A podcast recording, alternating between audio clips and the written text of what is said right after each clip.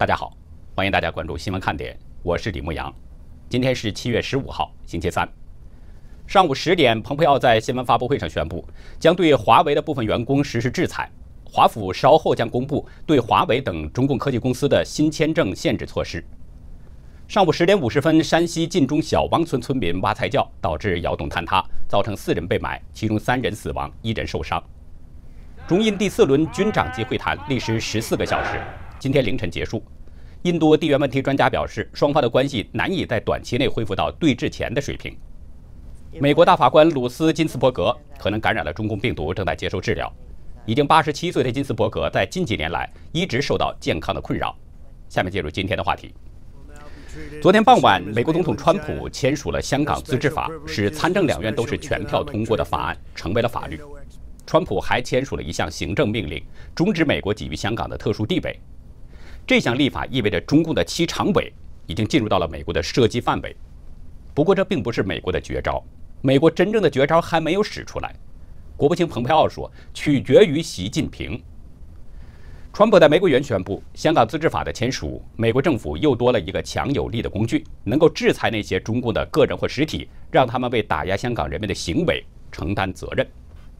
川普演讲中表示：“美国目睹了香港所发生的一切。”香港人民的自由和权利被剥夺了。这部法律将对推动港版国安法、破坏香港自治的中共官员和实体施加强制性的一级制裁，也将对所有与上述个人和实体有业务往来的银行施加二级制裁。川普同时宣布，他也签署了另一项行政命令，终止香港的特殊待遇。他说：“香港现在和中国大陆享受同等待遇，没有特别的特权，没有特别的经济待遇，不能向香港出口敏感技术。”有记者问他是不是打算与习近平进行交谈，川普回答得很干脆：“不，我没有任何与他通话的计划。”他还同时表示，因为中共病毒大流行，他对第二阶段的贸易谈判不感兴趣。好玩文字游戏的中共官员们应该很好的思考一下了：川普说的这些话意味着什么？美国的立法意味着什么？川普不想和习近平通话，说明美国的态度很坚决，没有任何缓和的余地。中共再想打人情牌已经不可能了，而美国的这项立法意味着中共的七常委已经在美国的射程之内了。这样看来，中共政治局委员、新疆党委书记陈全国前两天被制裁，很可能就是美国在拿他祭旗。早前，美国议员就呼吁制裁中共的政协主席汪洋和港澳协调小组组长韩正。那现在，香港自治法立法之后，表决通过港版国安法的中共人大委员长栗战书。恐怕也将难逃被制裁的厄运，甚至习近平、李克强也很可能入列，因为香港一国两制的被破坏，他们也是难逃其咎。这样说来，和七大巨头相比，肯定要被制裁的香港市长林郑月娥、港澳办副主任张晓明等人，充其量就算是小虾米。陈全国被制裁，让中国的官员已经大吃一惊，而美国推出新法，中国的官员更得惊掉下巴。因为美国执行法律很严格，不会像中共那样搞什么特权法外施恩。如果认定谁破坏了香港自由人权，美国很可能将有制裁措施。不过呢，这还不是美国的终极制裁，美国的绝招还没有使出来。在美国制裁中共的各种选项当中，多位分析师都把金融制裁形容为是核选项，其中最重要的手段之一就是打击香港联系汇率制度和禁止使用 SWIFT 的结算系统。路透社消息说，蓬佩奥的顾问已经讨论过了打击联系汇率制度的选项。打击联汇制度说白了就是限制香港银行购买美元，以此来削弱港元联系汇率制度，使港元与美国脱钩。BBC 引述经济学家认为，美国是有这样能力的。我们知道，早在上世纪八十年代初，中英就香港问题谈判阶段，当时呢，香港正发生股灾。当时的市场对港币严重失去了信心，导致港元被大量抛售，兑换美元是一路大幅贬值。当时的香港市民为了保住自身利益，纷纷花掉手中的港币购买各种商品，甚至出现了有的商家不收港币只收美元的状况。为了稳定币值呢，港府在一九八三年推出了联系汇率制度，一直延续至今。香港监管局当时承诺，如果港币对美元的汇率达到了七点七五，则卖出港币买入美元。使汇率上浮，如果达到七点八五，则买入港币卖出美元，使汇率下降。就是用这种方式，港币对美元的汇率一直稳定在七点八上下。香港就是用这样的联汇制度挺过了九十年代的亚洲金融风暴，也挺过了二零零八年的次贷危机。如果香港没有强制稳定港元的汇率，不知道香港的金融会发生什么，因为官方定的汇率并不能准确地反映货币的真正价值。就是说，连续汇率制度对港元稳定非常重要。那反过来说，如果打击这个联汇制度，让港元与美元挂钩艰难，或者让挂钩成本非常高昂。那么港币很可能与美元要自动脱钩，继而使港币崩溃。南卡大学艾肯商学院讲席教授谢田专门分析，美国打击联汇制度将注定导致港币与美元脱钩，港币崩溃也难以避免。谢天指出，美国还可以禁止香港的银行中资或者在香港运作的外资银行使用财政部的美元 SWIFT 的结算系统，禁止他们用美元转账和支付，禁止使用 SWIFT 系统。那么香港将只能使用现金交易，这个是非常的不方便，数额越大，麻烦越大。谢天说，这也是一个核武器级别的招数，但可能只有在美中开战以后才使用。川普昨天表示，终止香港的特殊地位，这就意味着香港与深圳、上海一样了，也将面临着像大陆商品一样的高关税，同时对技术出口进行限制。香港的金融中心地位很快就会失去。这实际就是已经在打击联汇制度了，只不过现在只是刚刚开始阶段。美国并没有一锤子砸死人。之所以没有一锤子砸死人，是因为美国还在给北京留机会，等着北京领导人改邪归正。七月一号，蓬佩奥被记者问到一个问题：香港局势回到过去能够多远？蓬佩奥当时没有正面回答。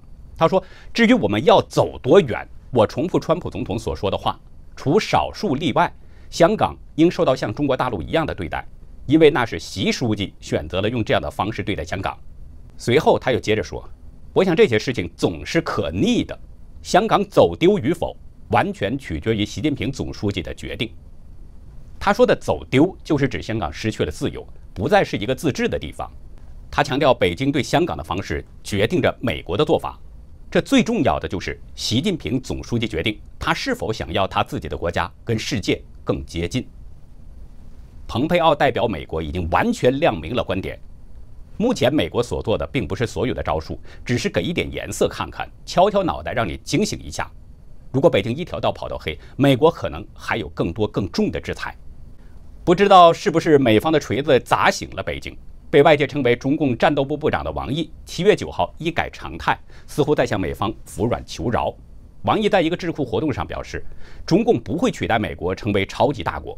他还提出了所谓解决争端的三条建议。几乎与此同时，中共的副外长乐玉成和中共的前副外长傅莹也公开呼吁美中之间进行和解。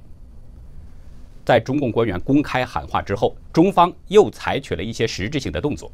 昨天，美国农业部引述民间出口商的报告说，中方购买了一百七十六点二万吨的玉米。准备从九月一号开始的二零二零二一销售年度复运，这个数字已经打破了一九九四年十二月创下的一百四十五万吨玉米单日销售记录。此外，中方也签署了十二点九万吨二零二零二一市场年的大豆采购协议。香港经济日报报道，事实上，中方在上周五已经调高了当季玉米和大豆进口预估，预计将加大从美国的进口。从中方大规模买买买的动作来看，像是有向美国服软的意味。因为目前的美中关系非常紧张，外界普遍认为美中第一阶段的协议将会受到影响。但是从中方的采购数量来看，好像不仅没有受到影响，反倒是北京在加速履行协议承诺。川普在前天也表示，美中第一阶段贸易协议完好不损，中方仍然在继续采购美国货。彼得森国际经济研究所高级经济师哈夫鲍尔对美国之音表示。北京可能会做出有限让步，希望以此来平息美国的愤怒。中方将努力完成第一阶段的贸易协议，至少在农业方面。不过，问题是买买买的办法能解决美国真正关心的问题吗？能有效改善美中关系吗？大规模采购美国农产品，这应该是川普政府比较关注的问题，因为美国的农业州正是共和党的主要票仓。在美国大选一天天逼近的情况下，大幅采购农产品可以帮助川普稳定票源，但显然北京这是模糊了焦点。美国当前更关注的是疫情、香港、新疆和南海等问题，美国朝野对这些方面的关注远远超过了农产品采购。香港自治法在川普签署之前，美国的两党两院都是全票通过。前天，蓬佩奥宣布，美方正式反对中共在南海的主张，不允许北京将南海当成自家海上帝国。这个决定出台，立刻又得到了参众两院的力挺。还有新疆问题，之前也是两院快速通过，然后川普签署立法。对疫情的处理那更是一样，美国的多位议员都曾表示应该向北京追究责任，让中共为隐瞒疫情、造成病毒大流行负责，对受伤害的人和国家进行赔偿。就是说，美国真正的关注点是在这些地方，买买买不过是隔靴搔痒，解决不了实质问题。但这些问题，北京会做出多少实质性的让步呢？会珍惜美国留下的不多的机会吗？夏威夷东西中心资深研究员饶毅认为。中共不会做出实质性的退让，他不可能撤出南中国海的军事基地或者恢复香港自治。中共现在所做的是搁置有争议的问题，转向更容易合作的领域。时事评论员兰树表示，美中真正的问题在于双方的意识形态，自由民主与集权暴政之间的对立，这是永远也不可能调和的。兰树指出，只要中共继续统治中国，与美国的对立就会存在。照目前形势发展，这种对立将会越来越明显。随着双方的摩擦增多，也不排除对抗升级，甚至可能发生热战的情况。其实与中共对立的，并不只是美国。正像兰树所说的，这是自由民主与集权暴政之间的对抗，意识形态上的对抗。所以，与中共的对立的是整个西方自由民主社会。昨天，英国首相约翰逊签署命令，要求在2027年之前。将华为公司的设备从英国的 5G 网络中完全清除出去。随即，爱立信和诺基亚立刻就表示可以快速的替换华为设备，减少对消费者的影响。法新社引述诺基亚英国和爱尔兰首席执行官科马克·惠兰的声明表示，诺基亚有相应的能力和专业的知识，以快速全面替换英国网络中的所有华为设备。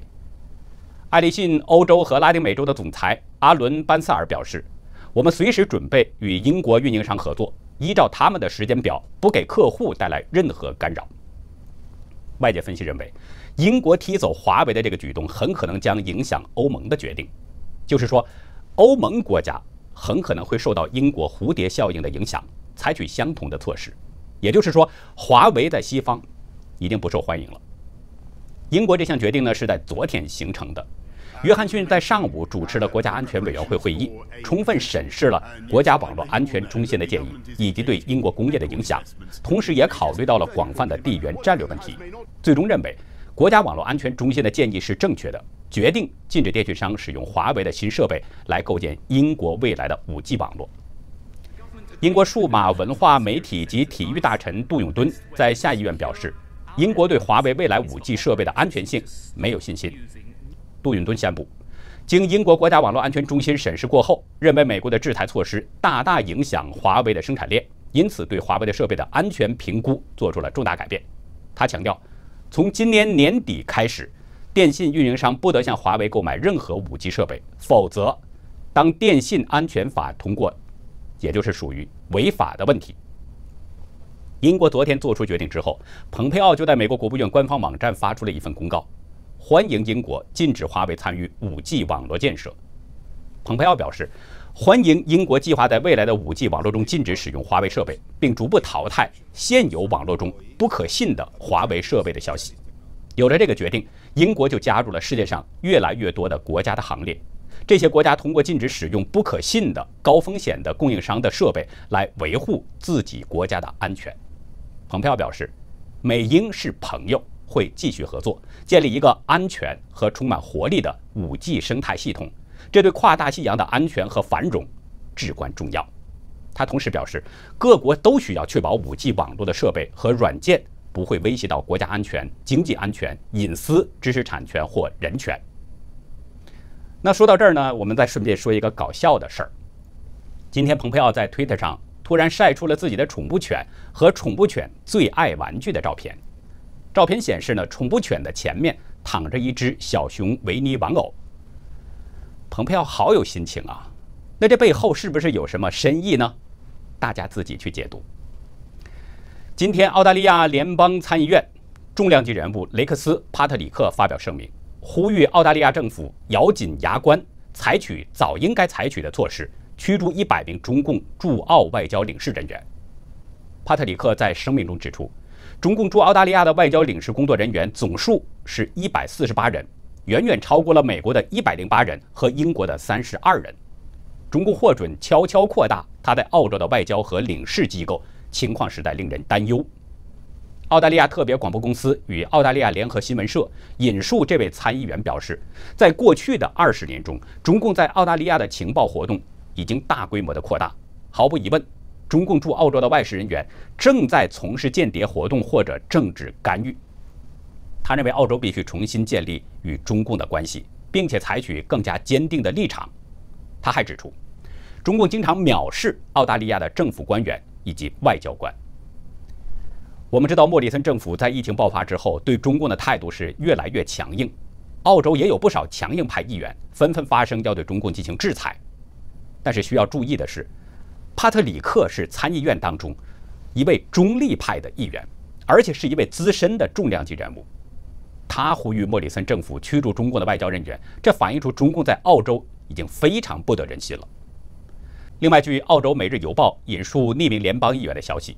因为担心抖音国际版 TikTok 将用户的数据储存在中共的服务器上，他要推动参议院对抖音展开调查。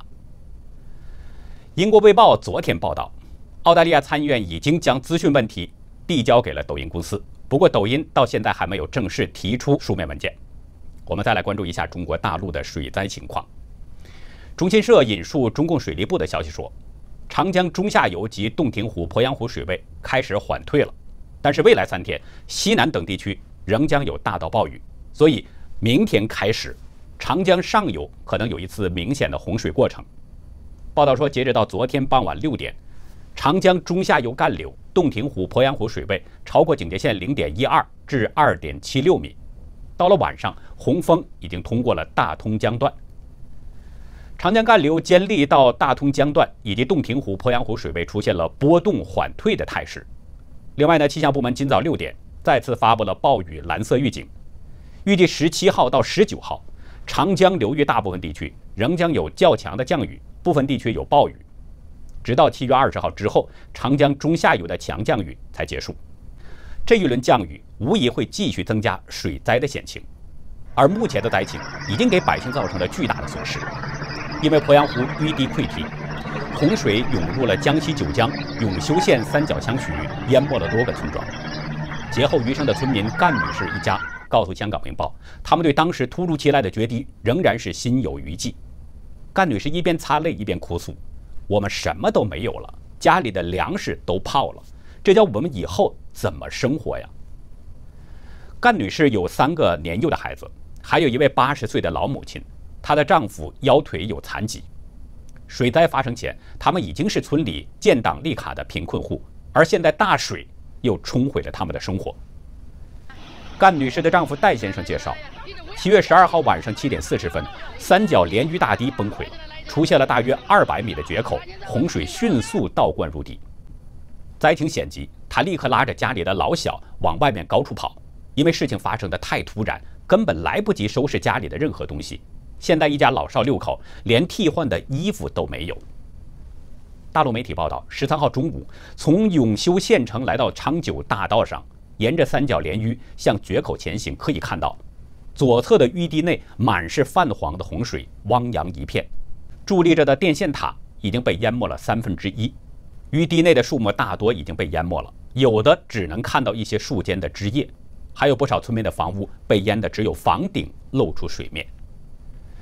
如此严重的灾情，百姓损失肯定非常严重，但是中共却向民间征集编织袋来救灾。七月十二号，中共九江湖口县水利局发布了一个紧急募集防汛物资公告，声称呢当前湖口汛情非常严峻，防汛物资告急，现紧急向社会募集六十乘八十的编织袋。